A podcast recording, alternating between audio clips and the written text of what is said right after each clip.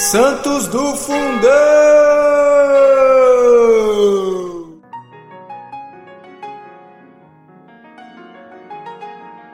Fala pessoal, tudo bem?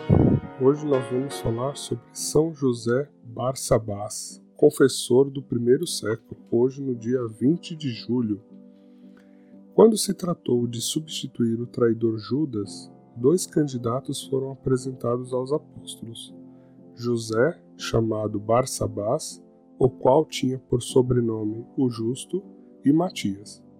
E orando disseram: Tu, Senhor, que conheces os corações de todos, mostra-nos destes dois o que escolheste para ocupar o lugar deste ministério e apostolado, do qual se transviou Judas para ir ao seu lugar.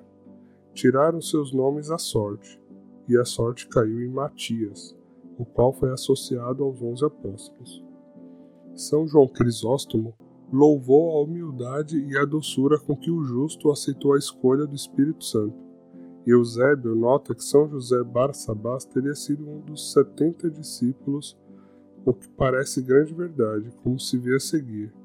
É necessário, pois, que desses varões que têm estado junto conosco durante todo o tempo em que o Senhor Jesus viveu entre nós, começando desde o batismo de João até o dia em que foi arrebatado ao céu, dentre nós, né?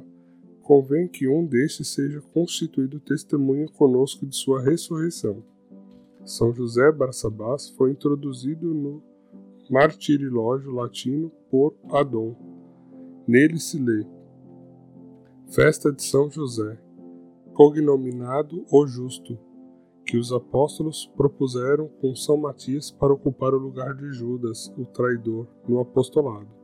A sorte caiu sobre Matias, mas ele não deixou de se dedicar à pregação e a todas as obras de piedade.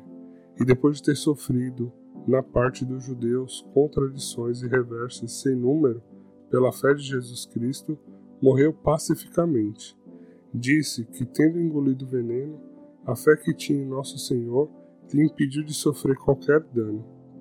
São José de Barsabás, rogai por nós.